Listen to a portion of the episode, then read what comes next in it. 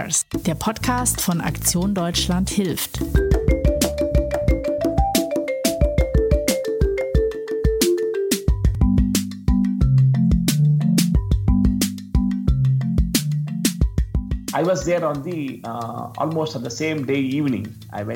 Ich bin noch am selben Abend in dem teilweise verschütteten Dorf angekommen und wir sind drei Wochen da geblieben. Ich lebte in einem Zelt gemeinsam mit denen, die ihr Zuhause verloren hatten und das in einer von den Taliban kontrollierten Region. Es war ein wildes Durcheinander an Gemeinschaften und dann ich als Ausländer, der die Sprache nicht spricht. Aber wir haben viel von den Leuten dort gelernt und waren von der Solidarität untereinander beeindruckt. Ich bekomme heute noch Anrufe aus dem Dorf und kann jederzeit dorthin gehen und mich sogar ohne Begleitung frei bewegen. Ich kann da mit Frauen sprechen, ohne dass sie eine Burka tragen. Wir schütteln Hände, wir sitzen nebeneinander und wir essen alle zusammen. Das waren sehr berührende Momente. So I never had that feeling uh, that I'm somebody outsider.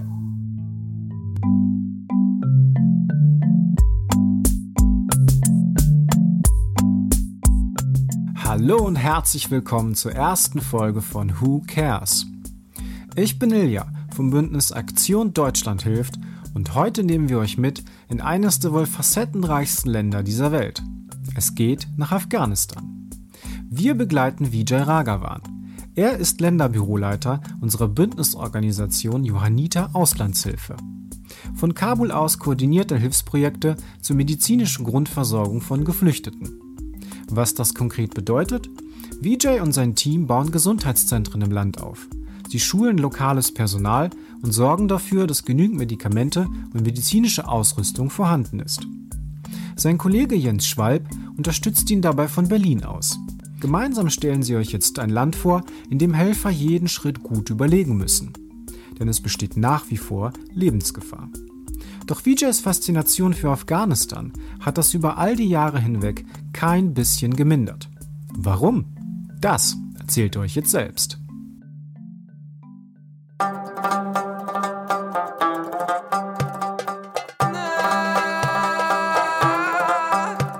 2008 was also had two crises happened in Afghanistan. One was a severe winter. 2008 gab es gleich zwei Krisen in Afghanistan.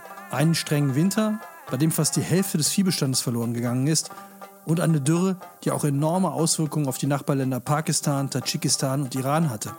Die daraus folgende Lebensmittelknappheit ließ die Preise im Land um fast das Dreifache ansteigen und es konnte auch nichts aus den Nachbarländern importiert werden. Eine Kombination aus all dem hat mich nach Afghanistan gebracht, um zu helfen. Ich dachte, ich bleibe drei Monate, aber daraus wurden elf Jahre. I thought it was a three month stay, but it became 11 years.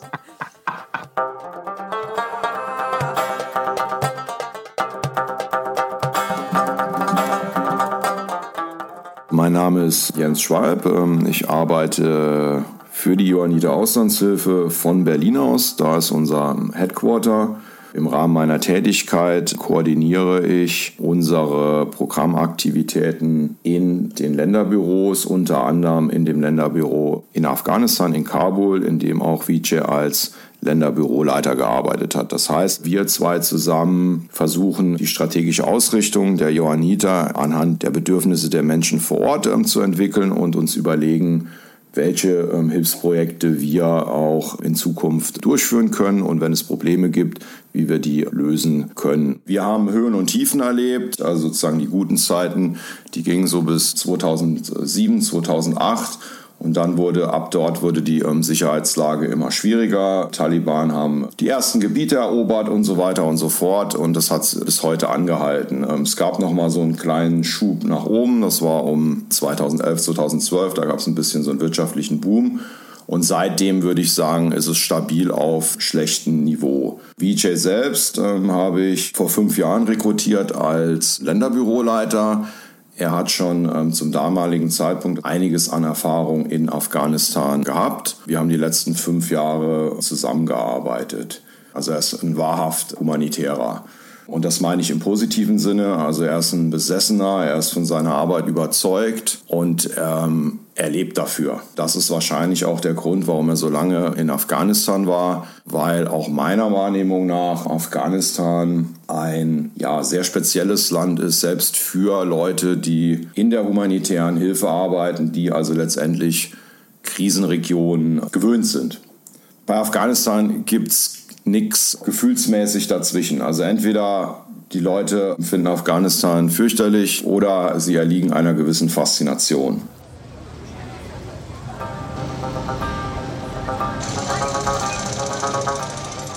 I stayed Kabul for only Ionita. I never stayed in Kabul before.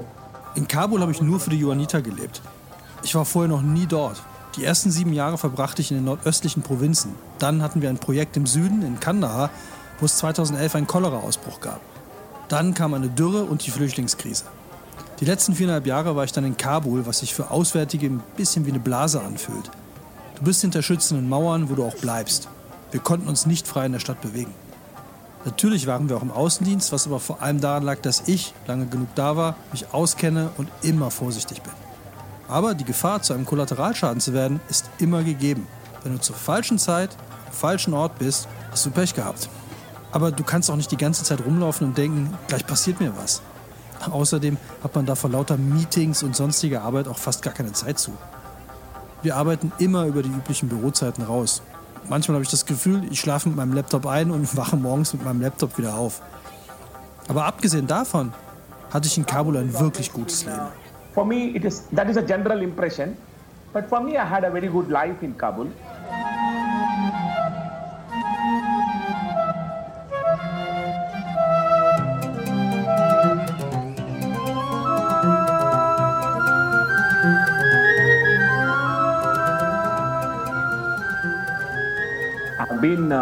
Out in and out for many locations. I visited many of the locations in Kabul. Ich bin an vielen Orten ein- und ausgegangen, habe viele Orte besucht, auch um die Geschichte und das aktuelle Leben kennenzulernen.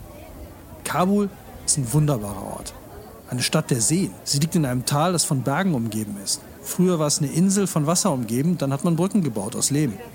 Heute ist die Stadt auch durch viele Straßen mit den Bergen und dem Umland verbunden. Wenn man das alles weiß, die Geschichte und die Menschen hier kennt, dann muss man es einfach mögen. And you really, if you know people and then history, you really like uh, the city and people.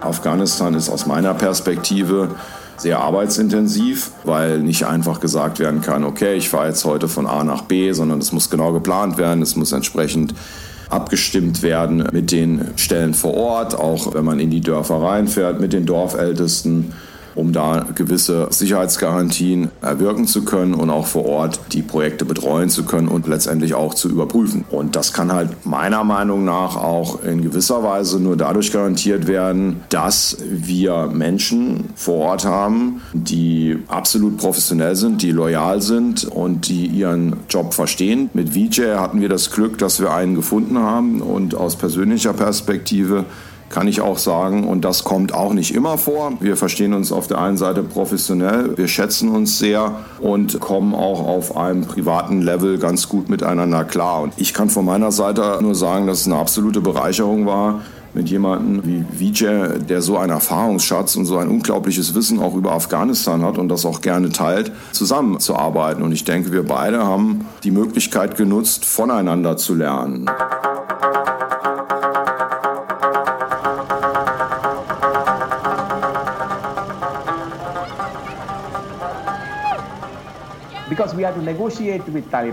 Wenn man in den ländlichen, schwer zugänglichen Gebieten arbeiten will, muss man zwangsläufig mit den Taliban verhandeln. In Regionen wie Kunduz oder Ghuzni stehen 80 bis 90 Prozent der Einsatzorte unter Kontrolle der Taliban. Wenn du da rein willst, brauchst du eine gute Zugangsstrategie. Das bedeutet, wir müssen darauf achten, dass wir niemanden durch unsere Anwesenheit schaden, vor allem nicht den humanitären Hilfskräften. Das heißt, wir müssen mit allen Parteien über die humanitären Einsätze und die dafür geltenden Prinzipien verhandeln. Aber die Einrichtungen, die wir unterstützen, dürfen nie zur Zielscheibe bei der Austragung der Konflikte werden. Darauf drängen wir in jeder Verhandlung.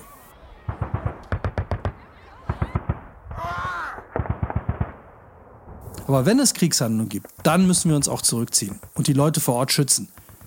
Wir müssen also ständig darauf achten, wie ist die Lage und entsprechend flexibel reagieren. Dafür haben wir unsere Partner vor Ort, die sehr gute Beziehungen zu den Gemeinden aufgebaut haben. Wir nutzen die Gemeinschaften, weil wir nie direkt mit den Taliban zu tun haben. Wir haben mit den Gemeinschaften zu tun. Würden wir mit den Taliban direkt verhandeln, wüssten sie, wer bei uns das Sagen hat und würden Forderungen stellen, die wir nicht erfüllen können.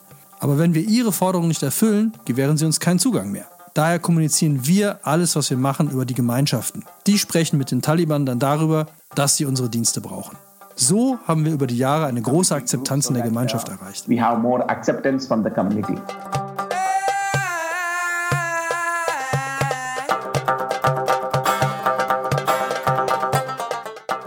Die internationale Gemeinschaft betont gerne, dass sie mit der lokalen Bevölkerung und Zivilgesellschaft erfolgreich zusammenarbeitet. Aber am Ende des Tages bedeutet das auch oft, man lässt sie den Job machen, den man selbst aufgrund von Sicherheitsbedenken nicht mehr machen will oder kann. Das birgt aber auch gewisse Risiken in der Projektüberprüfung. Deswegen konnten wir immer sicher sein, dass das, was wir da angehen in Afghanistan, dass das auch über jemanden wie VJ, der da einen guten Mittelweg gefunden hat, durchaus auch persönlich überprüft wurde, weil er einfach auch Interesse an dem Land hat, weil er was die humanitäre Hilfe angeht, im positiven Sinne ein, ein Besessener ist, um nicht zu sagen auch ein Workaholic, den man auch in dem Sinne ab und zu mal vor sich selbst schützen müsste, so nach dem Motto, also nachts muss jetzt aber nicht arbeiten, sondern irgendwann muss auch mal vier Stunden geschlafen werden.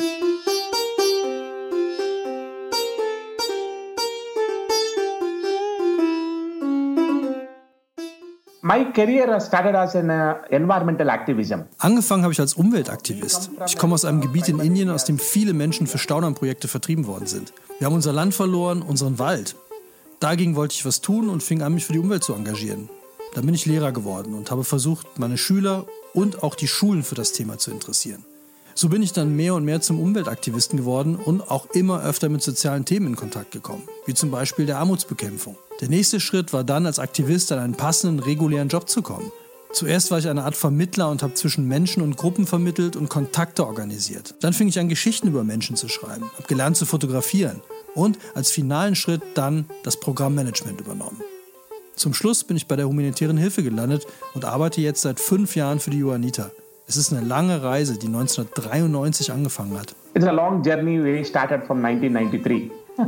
Natürlich ist es eine Herausforderung und eine sehr große Herausforderung, in dem Sicherheitskontext die Programme auch entsprechend durchführen zu können. Also so, dass die Programme ausgeführt werden, wie man sie ursprünglich geplant hat.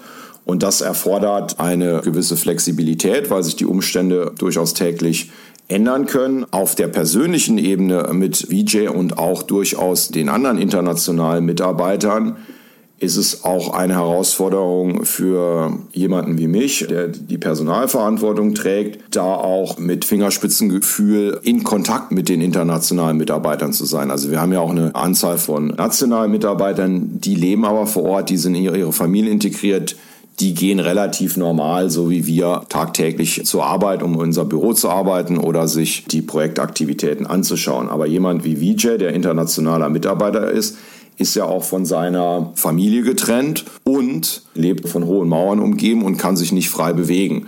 Also was ich damit sagen will, auf eine gewisse Art und Weise leben die internationalen Mitarbeiter in einem selbstgewählten Gefängnis, wenn sie nicht arbeitstechnisch unterwegs sind. Und sie haben relativ wenig Möglichkeiten, sich privat abzulenken.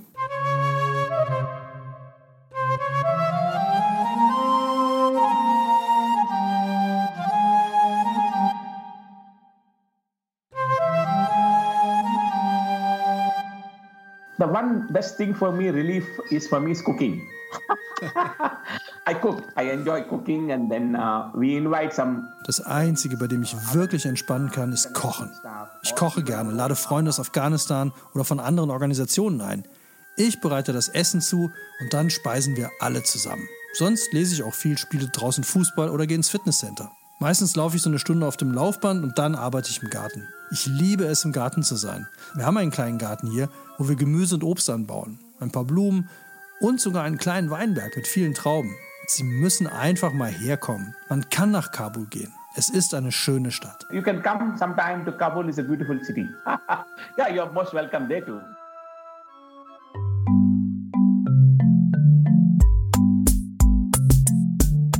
Das waren Vijay und Jens.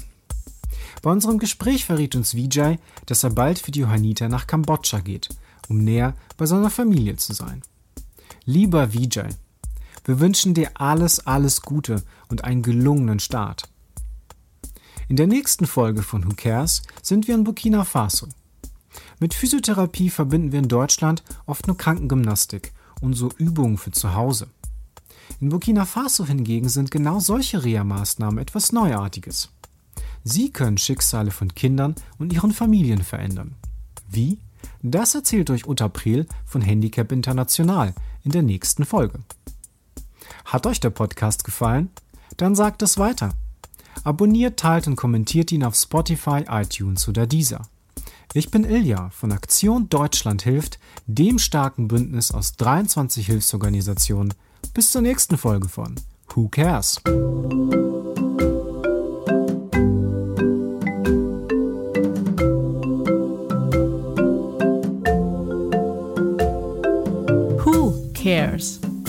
Der Podcast von Aktion Deutschland hilft. Konzept und Produktion Audiotextur.